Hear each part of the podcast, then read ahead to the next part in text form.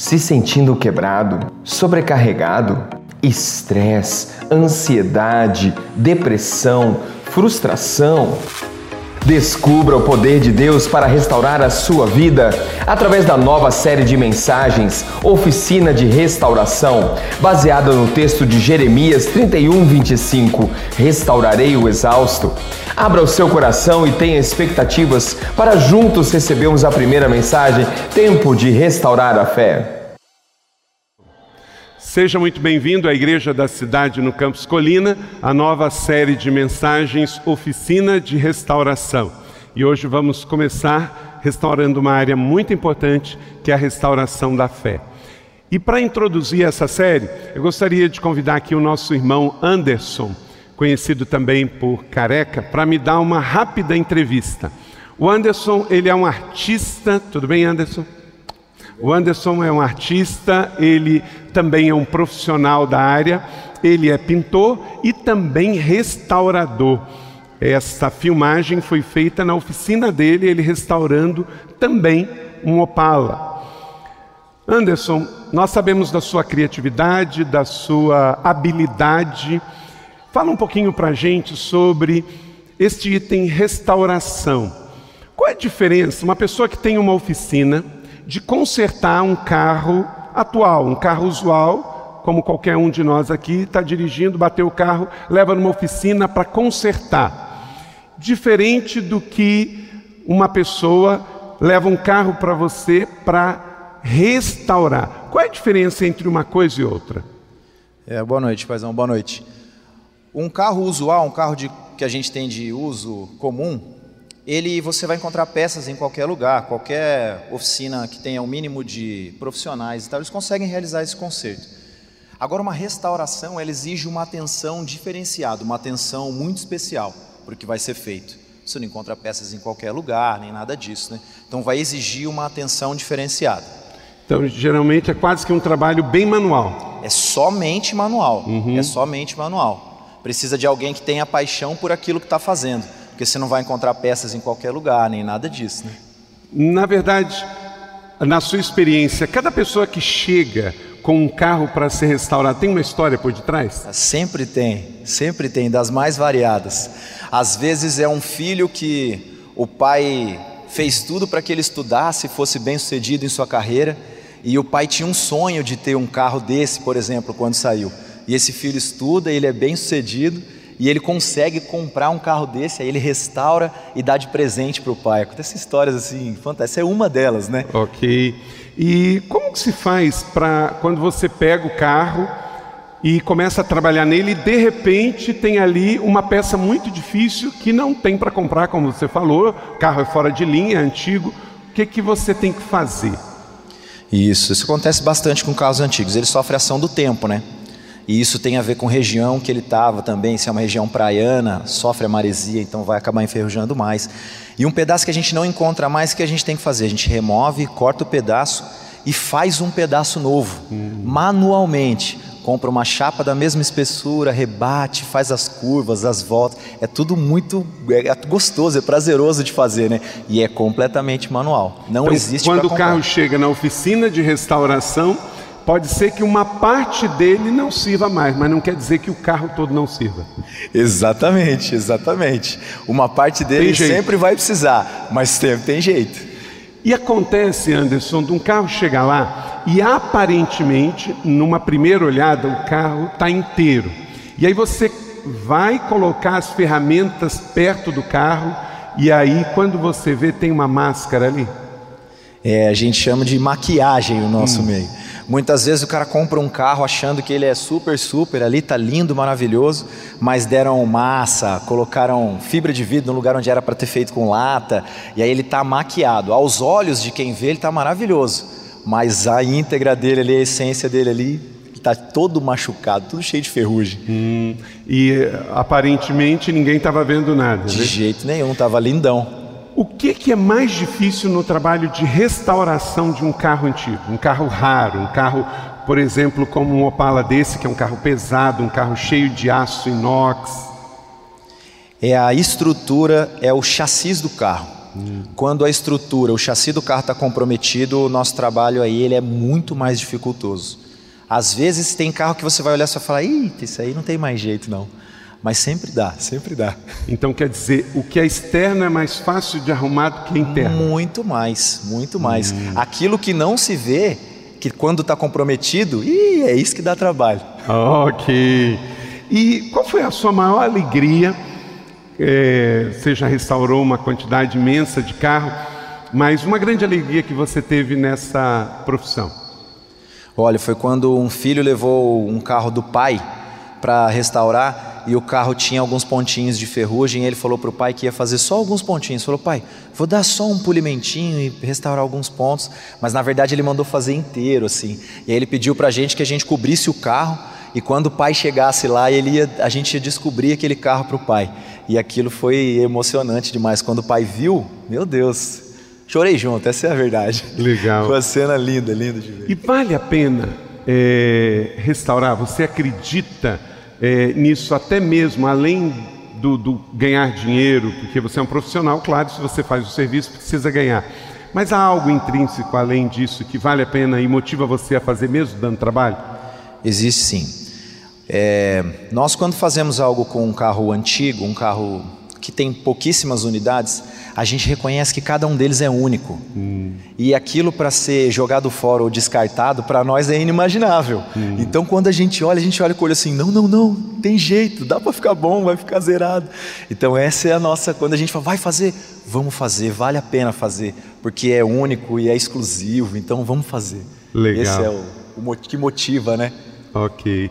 E o Anderson, ele tem essa profissão, ele pinta, ele pinta é, baú de caminhão, ele pinta carros, ele pinta prédios, faz trabalhos artesanais lindíssimos e cada um é único também, porque cada pintura sua é única, cada quadro é único. Exatamente. E isso tem tudo a ver com o ministério. E eu louvo a Deus por ter pessoas assim, que entendem que Deus é único e Ele criou cada um de nós também com a sua imagem e a sua semelhança. E por isso Ele é um vocacionado também está cursando e vai ser um dos nossos pastores futuramente. Obrigado, paizão. Obrigado. Obrigado, Deus abençoe muito.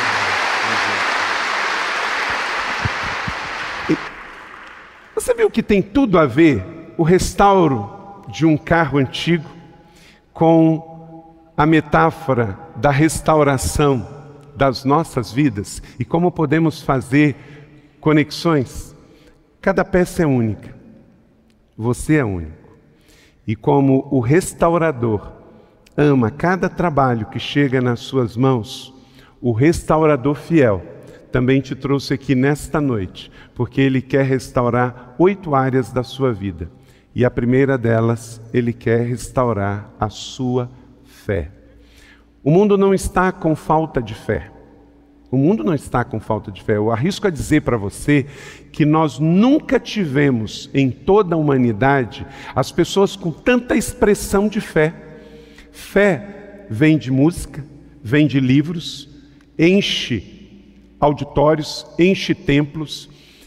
As pessoas no mundo inteiro estão atrás de religiões, budismo, islamismo, hinduísmo, shintoísmo, até o ateísmo hoje é uma expressão de religião. Então, não falta expressão de fé. Tem fé na fé, fé na vida, fé no homem, fé no abstrato. Mas existe uma fé verdadeira que o Senhor quer colocar no devido lugar. Então, hoje, nós vamos pensar sobre isso. Fé. Cada dia, quero convidar você para que a gente volte à oficina para estar tratando de um assunto. Pegue a sua Bíblia, pregue o seu esboço e vamos focar na nossa fé, para que ela saia daqui empoderada, restaurada, porque não importa o tamanho da sua fé, o Senhor Jesus nos disse: a sua fé pode ser pequena, mas tem que ser colocada na pessoa certa. Se a sua fé pequena, do tamanho de um grão de mostarda, for colocada na pessoa certa, ela tiver com a motivação correta, tudo vai se resolver. Mas se você tiver uma grande fé colocada na pessoa errada, tudo vai se comprometer. Uma pessoa que pega uma cruz, gente, e sai carregando ela na beira da Dutra, e sai andando de cidade para cidade, cruza estados, essa pessoa tem muita fé. Mas será que ela está depositada na pessoa certa?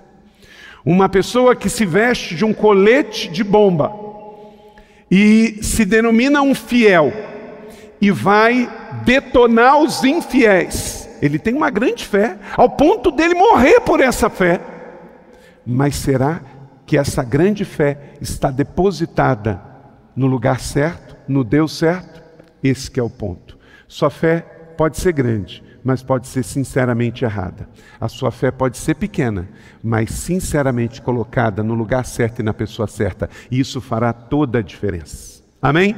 Então, bem-vindo à oficina de restauração. Há uma promessa em Jeremias capítulo 31, verso 25, o Senhor nos diz: vamos dizer isso bem forte, para que saia da nossa boca e entre pelos nossos ouvidos, porque não é um homem que falou, não é uma religião que falou, mas Deus te trouxe aqui porque Ele tem todo o interesse em restaurar sua alma, o seu espírito, o seu ânimo, o seu coração. Vamos lá?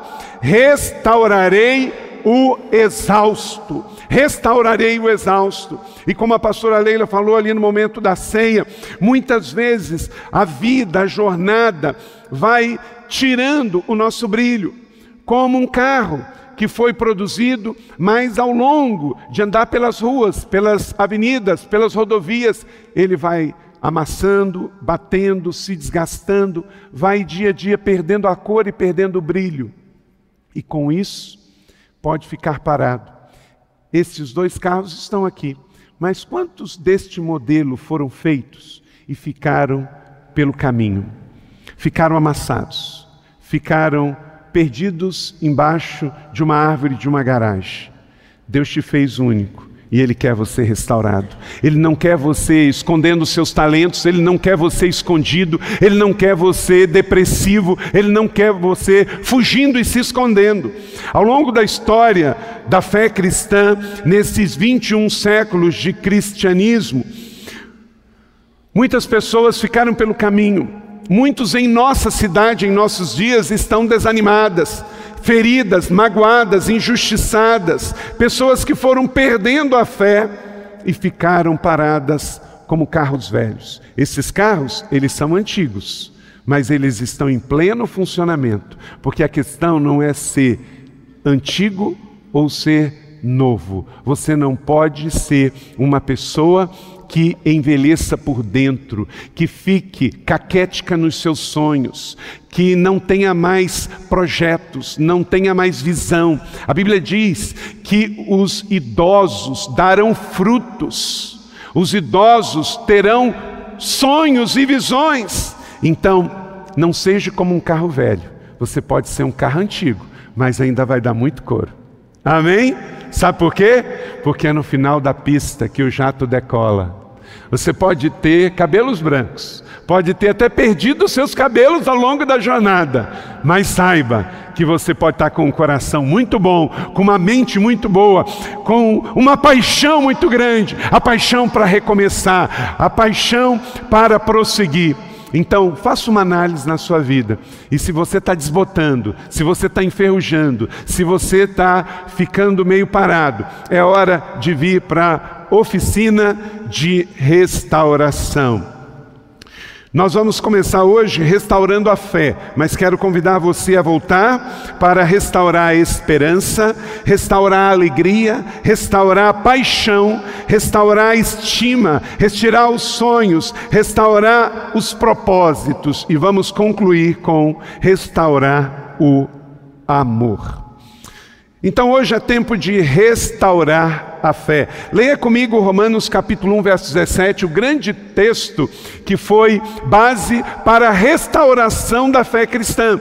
A fé cristã que nasceu lá em Jerusalém e teve a igreja primitiva apostólica, depois a, o Império Romano encampou a fé e a fé teve uma expressão bizantina, depois romana e aí, quando chegou no século XVI, estava altamente enferrujada. Estava se vendendo a fé, aplicava-se as indulgências, tudo tinha que pagar, tudo tinha um preço. E aí, naturalmente, os mais poderosos podiam comprar os elementos da fé: comprar casamento, comprar batizado, comprar bênçãos. E a população medieval mais pobre, nada podia. Mas aí Deus traz um profeta dele, levanta Martim Lutero, o grande reformador, restaurador da fé cristã bíblica. E ele, lendo este texto, os seus olhos foram abertos, o seu coração voltou a pulsar, e ele foi responsável para uma grande reforma e uma grande restauração na igreja e na fé. O justo viverá pela fé. Amém? Bota a mão no seu coração. Você foi justificado por Jesus? Bota a mão no seu coração e diga: O justo viverá pela fé.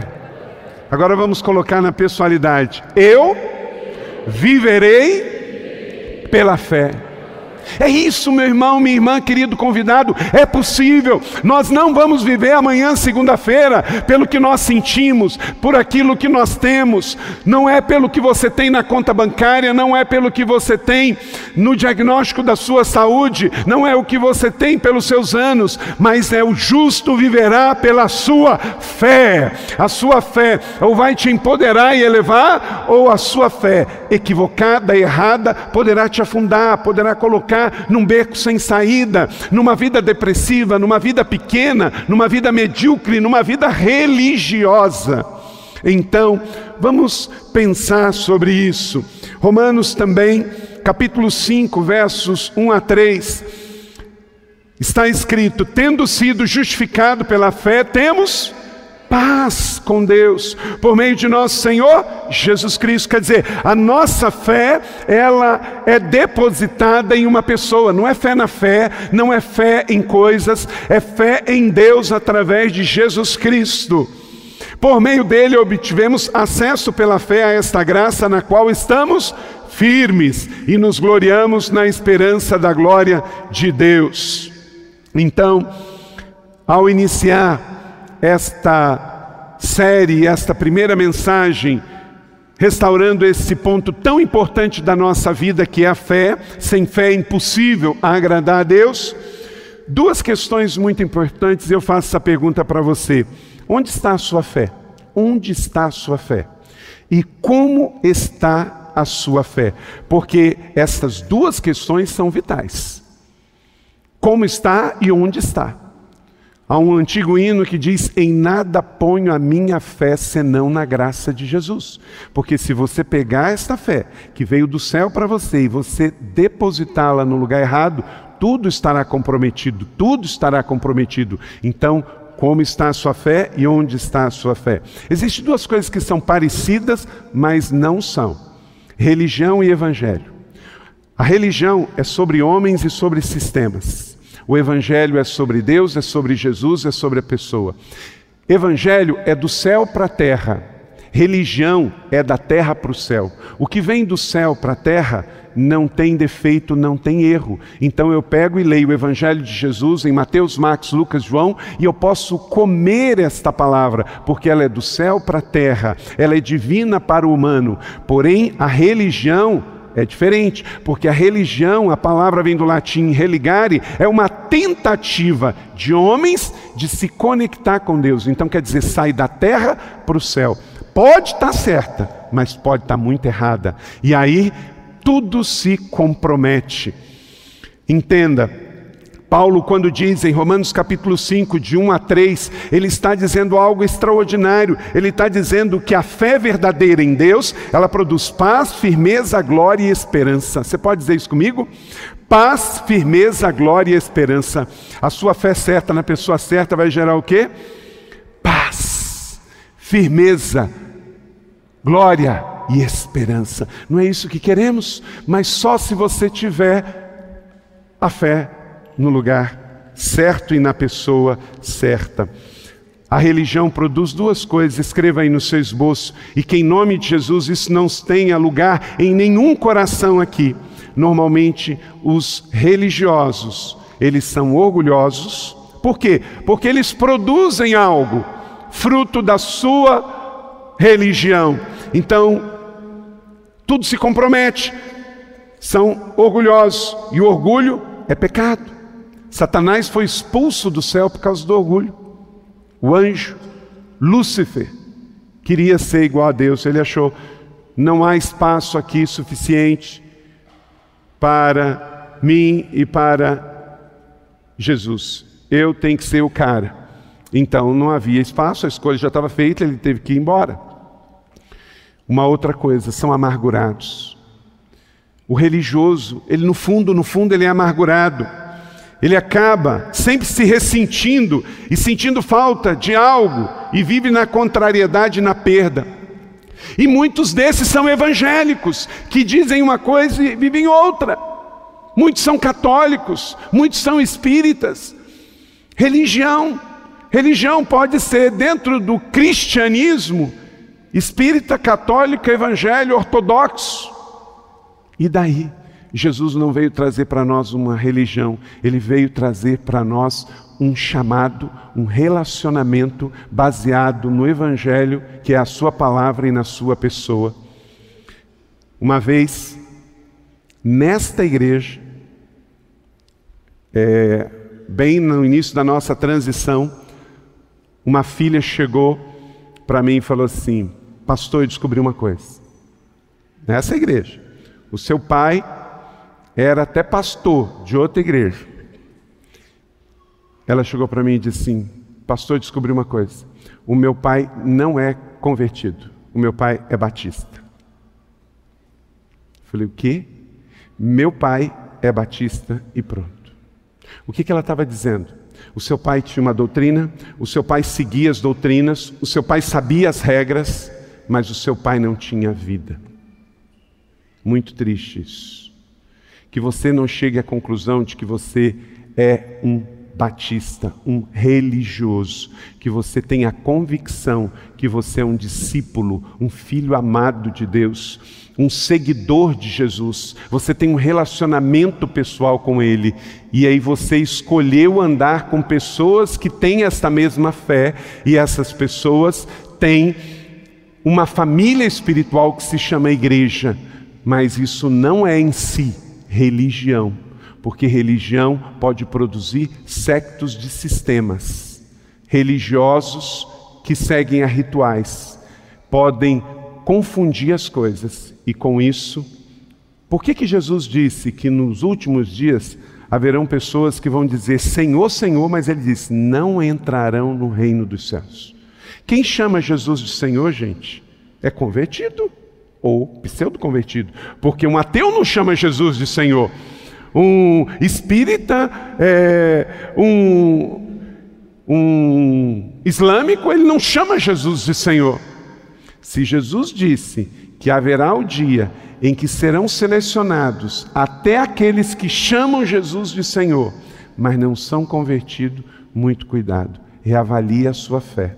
Jesus não veio fundar uma religião, ele veio te fazer um convite para andar com ele, para ter um relacionamento pessoal com ele. Você vai trabalhar com ele, você vai dormir com ele, você vai acordar com ele, você vai trabalhar tendo em vista que você tem um relacionamento com ele, e quando você partir, você vai deixar um legado com ele para outras gerações que virão. Então, anote aí na primeira parte do esboço os aspectos negativos. Mais do que nunca, infelizmente, muitas pessoas boas e sinceras estão depositando a sua fé no lugar errado. E eu quero dar para você cinco lugares que você deve fugir de colocar a sua fé. Primeiro, em si mesmo. Provérbios 28, 26. Quem confia em si mesmo é um insensato. Então não pegue algo tão lindo que Deus nos deu através de Jesus e coloque em si mesmo. Você não tem que ter fé no seu braço, fé na sua mente, fé no seu coração, fé nas suas habilidades, fé na sua profissão, fé no seu dinheiro, fé no seu bom senso. Não coloque a sua fé em si mesmo, porque quem confia em si mesmo, a Bíblia diz, é um insensato. Também não coloque a sua fé em ídolos. 1 Coríntios capítulo 10, 14, leia comigo. Por isso, meus amados irmãos, fujam da idolatria. E olha, olha para cá. idolatria não é só se prostrar diante de um ídolo de madeira, de bronze, de porcelana, de barro. Existem outros ídolos. O dinheiro, mamão, pode ser um ídolo. Um relacionamento, tem gente que é doente por outra pessoa. Você não pode ser doente por ninguém. Você pode e deve amar o seu namorado, o seu futuro marido, futuro esposo, mas você não pode ser doente por ninguém, porque esse amor doentio não é de Deus, pode se tornar uma idolatria. Tem pessoas que fazem da sua carreira, da sua profissão, o seu ídolo, a sua adoração. Tanto é que depois, quando se aposenta, perde o sentido, o significado da vida. Trabalha 30 anos numa empresa, a empresa chega um determinado dia, faz uma rescisão e a pessoa perde o sentido da vida. A sua profissão é uma bênção e é uma dádiva de Deus, mas ela não é um fim em si mesmo. Tem uma coisa que o governo criou que é um programa chamado Minha Casa Minha Vida. Pensa numa definição ruim, gente. É diminuir muito o sentido da vida. Uma casa é uma bênção. Eu estou pagando a minha casa própria e eu espero que você esteja com a sua quitada, em nome de Jesus. Se não tiver, tenha. Ou se você está planejando, sonhando, ok. Mas não pense que a sua casa é a sua vida. Sabe por quê? Então, porque aí o dia que você tiver a sua casa, acabou o sentido da vida. Ter uma casa própria, ter um carro próprio, ter uma casa de praia, isso pode ser um alvo. Legal, joia. Não há erro nenhum, não há pecado nenhum, problema nenhum. Mas minha casa, minha vida, de jeito nenhum. Meu marido, minha vida, de jeito nenhum. Meus negócios, minha vida, de jeito nenhum. Minha profissão, minha vida, de jeito nenhum. Minha vida é o Senhor. Ele me deu sentido, significado, propósito. A Bíblia diz: por Ele eu vivo, por Ele eu ando, por Ele eu morro. Então coloque a sua fé no lugar onde a traça e a ferrugem não podem consumir. Tem pessoas que estão aqui neste auditório que tiveram casa própria, mas hoje não tem mais. E você não morreu por isso. Porque bens vêm e vão, são circunstanciais. A sua autoestima não pode morrer com o seu patrimônio, porque é mais alto que você. Então não coloque a sua fé em si mesmo e não crie ídolos para você. Não coloque a sua fé em magia, não coloque a sua fé em nada mágico, místico, esotérico. Gálatas capítulo 5, 20 e 21, leia comigo todos juntos. Idolatria e feitiçaria, aqueles que praticam estas coisas não herdarão o reino de Deus. Agora olha para cá, nós estamos vivendo a época do politicamente correto. Daqui um tempo, nós não vamos poder pregar mais isso na internet, publicamente. Sabe por quê? Porque vai chegar um tempo em que não vai poder pregar a Bíblia mais. Mas eu não estou falando de mim, eu não estou falando desta igreja. Quem disse que não vai herdar o reino dos céus? Quem pratica idolatria e feitiçaria. Então, se você está envolvido com isso, pare em nome de Jesus. Você é uma pessoa boa, você é uma pessoa sincera. Uma pessoa que pega pega do seu dinheiro, compra objetos místicos e mágicos, vai para a beira de é, esquinas e está lá. É uma pessoa boa, é uma pessoa sincera. Muitos deles estão muito bem intencionados, mas está escrito: quem tais coisas praticam, porque idolatria e feitiçaria na palavra bíblica tem a mesma raiz. Está escrito: não herdarão o quê? o reino, quem quer dar o reino de Deus, a basileia de Deus. Então nunca se apegue a nada místico, mágico e esotérico, porque isto não provém do Senhor. O Senhor nos dá uma fé pessoal, relacional, e eu creio que você pode ter esse relacionamento a partir de hoje. Dias atrás, um ministro do Supremo Tribunal Federal chamado Sr. Gilmar Mendes criticou o ministro de o juiz de primeira instância Sérgio Moro, dizendo: "Mas quem pensa que ele é? Ele pensa que ele fala com Deus? Ele pensa que Deus fala com ele?" O doutor Gilmar Mendes, ele não pensa, ele não acha, ele tem certeza. Querido, se você não crê no poder da oração, que fé é essa?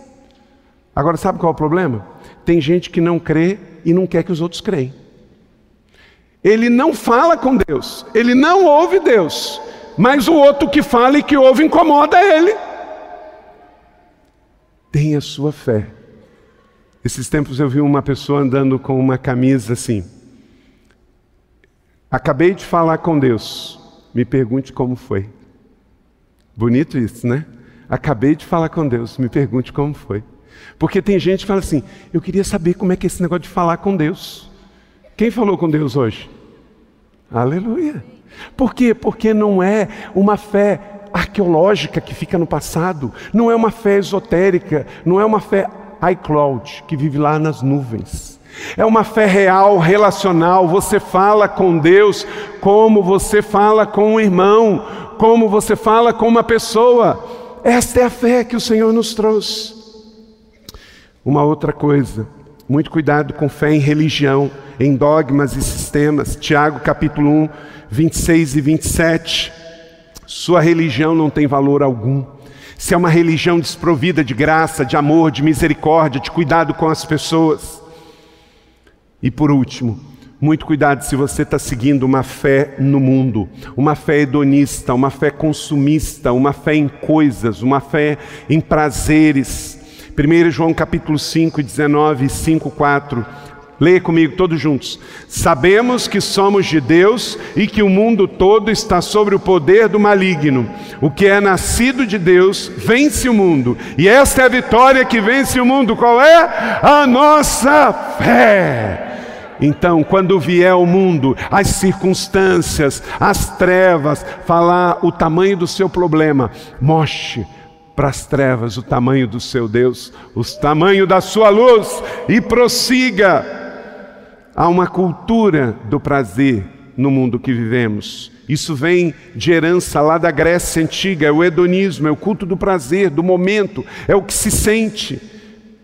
Por isso que em 2 João capítulo 1, 7, de fato, muitos enganadores têm saído pelo mundo. Amanhã é segunda-feira, cuidado com espíritos enganadores espíritos escravizadores que querem fazer fortalezas e sofisma na sua mente e no seu coração. Então, você viu aí cinco lugares onde você não pode colocar a sua fé. E se você colocou e veio aqui hoje, nesta celebração, nessa oficina de restauração, Vamos quebrar tudo isso em nome de Jesus. Vamos sair deste lugar e vamos buscar a restauração da nossa fé, porque você é uma pessoa boa, você é uma bênção, você tem dons e habilidades, você foi feito por Deus para um futuro brilhante. Deus tem mais para você. Então anote aí, a sua fé é restaurada da forma correta, em primeiro lugar, quando você decide ter uma fé sólida no Senhor. Uma fé sólida no Senhor. Romanos capítulo 14, 2 e 3. Veja que texto doutrinário lindo de Paulo ensinando aos cristãos de Roma, naquela panteísta Roma, onde tinha tantas expressões de fé, paganismo e de ideias erradas sobre relacionamento com Deus. Um crê que pode comer tudo, outro, cuja fé é fraca, come apenas alimentos vegetais. Olha, se você é vegetariano, a Bíblia está dizendo que a sua fé é fraca, tá? Tá aqui, ó. E tem gente que não come carne porque diz que a carne é fraca, mas aqui está dizendo é que os vegetais são fracos, né? Fecho parênteses. Aquele que come de tudo não deve desprezar o que não come. Oh, eu já estava usando o texto de base bíblica para comer carne, mas se você não come, então está abençoado.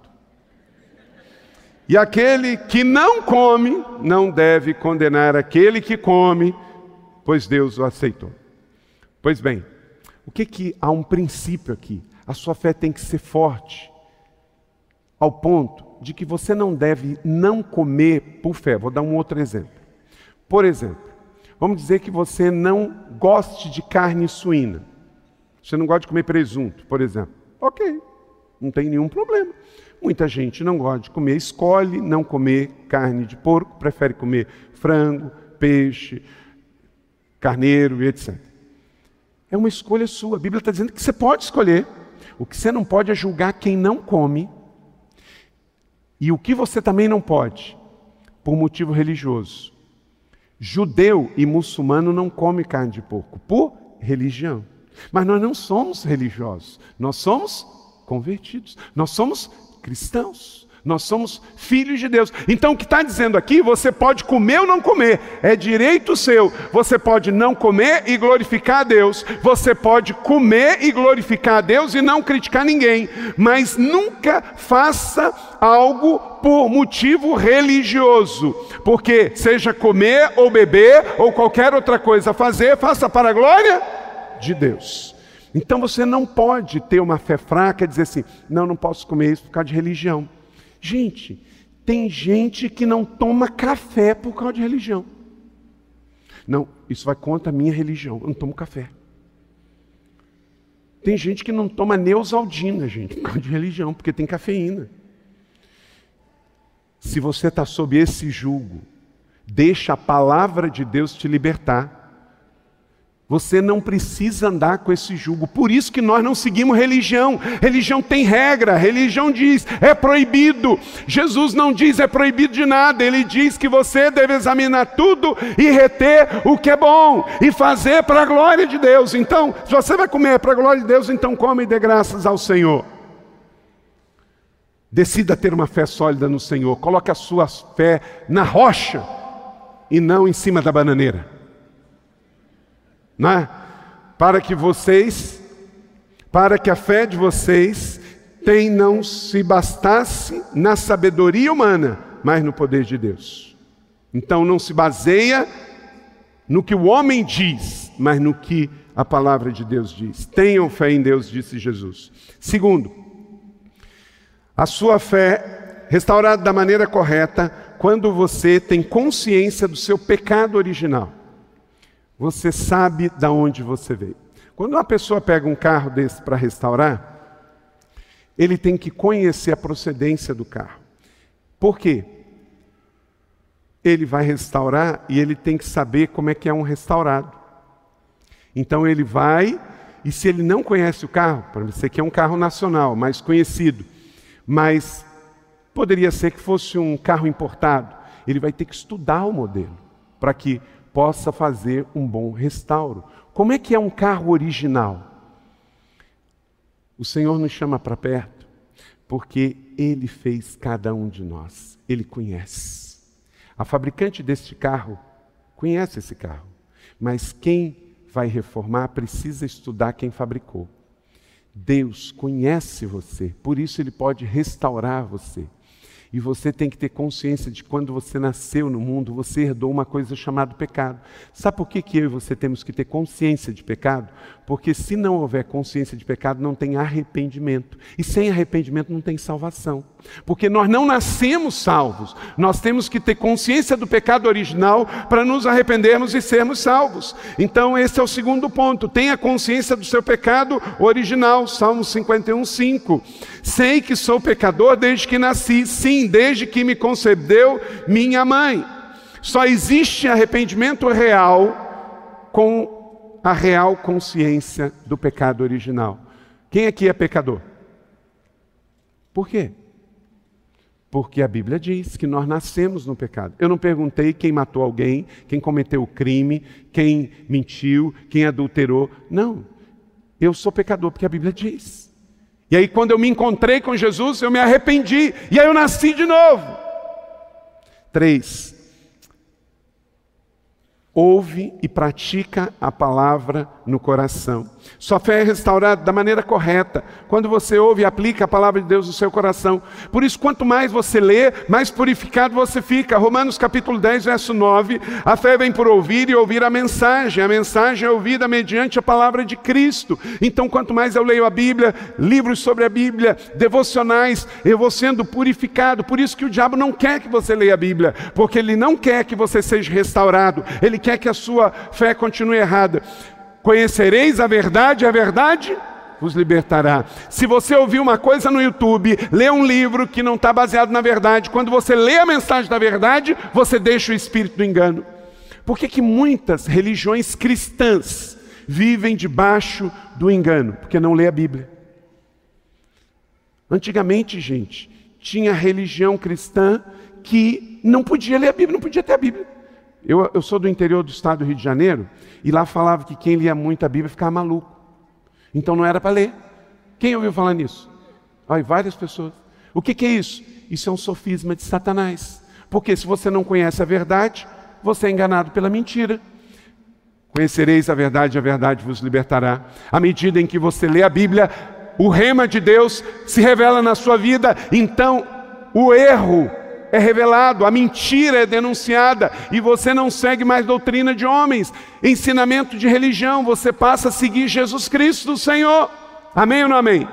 Então continue lendo a Bíblia, você vai sendo purificado, porque hoje, gente, é muita contaminação pela internet, pela TV, pelos filmes. Está aí essa esse guerra infinita. Ali tem uma mensagem subliminar. Ninguém investe bilhões e bilhões e bilhões para produzir um filme daquele sem passar uma mensagem, gente. Não é só para ganhar dinheiro, não. Sabe nada, inocente. Tem ali várias mensagens subliminares sobre esse assunto. Quarto, tome posse da autoridade conferida pela palavra. Sua fé é restaurada da forma correta quando você toma posse da autoridade conferida pela palavra, a palavra te dá autoridade. Você não precisa ser uma pessoa pequena, você não precisa ter uma fé tímida, você passa a ter autoridade. Lucas 10, 19 diz: Jesus, eu lhes dei autoridade sobre o poder do inimigo e nada lhes fará dano.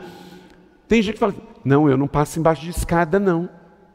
Não, eu tenho que sair pela porta que eu entrei. E não sexta-feira 13 no marco compromisso, não. Isso aí é pesado, deixa eu bater aqui três vezes. E tem igreja evangélica mancomunada com isso. Tem igreja, gente, que virou um misticismo, um caldeirão místico. Dar sal para o povo, levar e botar dentro do paletó, dentro da roupa, para tirar mal olhado. Que isso, gente? Isso é boa cumba. Tem a macumba e tem a boa cumba. Meu Deus, a nossa fé é muito maior do que isso. Não é uma fé pequena, não é uma fé esotérica. Deus nos dá autoridade. Autoridade. Então, quando está alguém enfermo, ore, unja. Aquela enfermidade pode ser do mal, repreenda. Você não pode prometer cura a ninguém. Jesus não manda a gente prometer cura, ele manda a gente orar pelas pessoas. Pegue, ore e unja. Expulsar demônios, pregar o evangelho. Quem convence é Jesus, mas nossa função é pregar, porque você tem autoridade para isso. Você é sacerdote na nova aliança, não é só para pastores, para profetas, para apóstolo, para evangelista, para mestre. Cada cristão tem autoridade, disse Jesus: Eu lhes envio. Você recebeu a autoridade para ser enviado como homem, como mulher, como casal, como empreendedor, como missionário, como homem e mulher na sua casa, sobre os seus filhos, sobre os seus empregados. Entenda, você tem uma autoridade dada, e o que está ligado na terra está ligado no céu. A religião não dá isso. A religião coloca toda a autoridade em cima de uma pessoa, e quem tem autoridade é aquele mago lá, é aquele mito lá, e não o povão. Até a Idade Média, gente, ninguém tinha acesso às escrituras. A Bíblia ela só tinha em latim, em hebraico ou em grego. Foi no século XVI que a Bíblia foi traduzida para o alemão e depois foi traduzida pelo rei Tiago para o inglês, revisada por William Shakespeare. Eu não sei se você sabe disso. A Bíblia King James do rei Tiago, ela foi revisada por William Shakespeare, a primeira Bíblia em inglês do mundo. Por isso que ela tem uma linguagem toda poética também. Mas 16 séculos, o povo estava nas trevas. Mas agora não, você tem uma Bíblia no seu idioma, você tem e deve ler para que você possa ser cada vez mais empoderados pela fé que vocês têm. Sabe aonde ficará Satanás? Romanos 16, 20. Em breve o Deus da paz esmagará Satanás onde? Debaixo dos seus pés. Então não coloque o diabo num lugar onde ele não está. Você não precisa ter medo dele. Ele não pode nada contra você, porque agindo eu, quem impedirá? Se ele vier por uma porta e você resistir, ele vai ter que sair por sete. Quinto, a sua fé é restaurada da forma correta quando você abandona o espírito escravizante do medo. Hebreus capítulo 2, 14 e 15, disse Jesus que nós não podemos ser escravizados pelo medo da morte, porque em Apocalipse 1, 17, 18 está escrito: Então ele colocou sua mão direita sobre mim e disse: Não tenha medo. O que que Jesus disse? Eu sou o primeiro e último, eu sou o que vive. Creia nisso. Então, tudo que vem do medo não vem de Deus. Então, se não vem de Deus, não serve para você. Você recebe a restauração da sua fé quando você abandona o espírito escravizante do medo. Sexto, quando você derrota a sua religiosidade pessoal. Tiago capítulo 1, 26 e 27 fala sobre o religioso. religioso não produz filhos, Religioso produz seguidores. Religioso não produz filhos, produz seguidores. Um seguidor pode não ser filho, mas um filho é seguidor. Então, tem muita gente seguindo vários profetas que passaram pela humanidade, mas não são filhos, são tudo órfãos, porque são seguidores. Mas seguidor, até eu tenho, tenho uns 30 e poucos mil. Só. Ué, quantos seguidores você tem no Twitter? Quantos seguidores você tem no Instagram? Quantos seguidores você tem no Facebook? Esse não é o ponto. Seguidor, a pessoa não precisa crer em Deus para ter. Ué, se fosse assim, tem uma celebridade aí que cada é, Twitter dele dá para fazer uma descarga no banheiro e tem 2 milhões de seguidores, 3 milhões de seguidores? É ou não é? Fala bobagem. Quando a, o melhor favor que faria a humanidade era ficar quieto, mas ainda fala. Meu Deus. E fala e fala bobagem. Mas gente é bíblico. Está escrito que no final dos tempos as pessoas iam ter comichão nos ouvidos para seguir mentira. O cara fala dez palavras, nove mentira, e tem um milhão de pessoas seguindo ele. Um religioso, alguém que está no entretenimento, produz seguidores. Mas um discípulo gera discípulos. Um discípulo gera discípulo. Um discípulo gera filhos. Então que você não tenha orgulho da sua religiosidade, da sua fama, da sua popularidade. Você deve derrotar tudo isso e ser um fiel seguidor de Jesus. Sétimo, cresce e deixa para trás a imaturidade pessoal. 1 Coríntios capítulo 13, verso 11. Quando eu era menino, falava como menino, pensava como menino e raciocinava quando menino. Mas quando me tornei homem, o que é que fiz? Deixei para trás as coisas de menino. Querido, suas emoções podem estar em frangalho por isso, porque você mudou de idade, mas continuou sendo bebê. É impressionante. Tem gente que sai do colégio, mas o colégio não sai dele. Sai da faculdade, mas o espírito de estudante de faculdade não sai dele. Casa, mas quer ter vida de solteiro. Como é que você quer passar para a fase 3 se não dá conta da fase 2? Olha para cá, com relação à infância, permaneça com a pureza.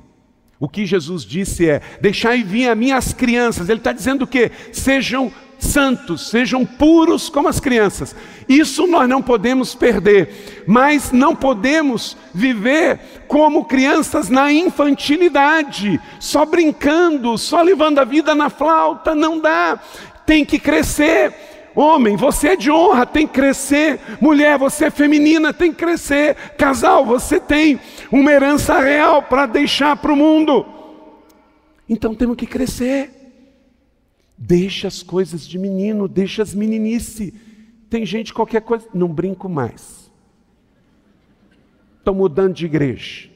Estou saindo de casa, pastor.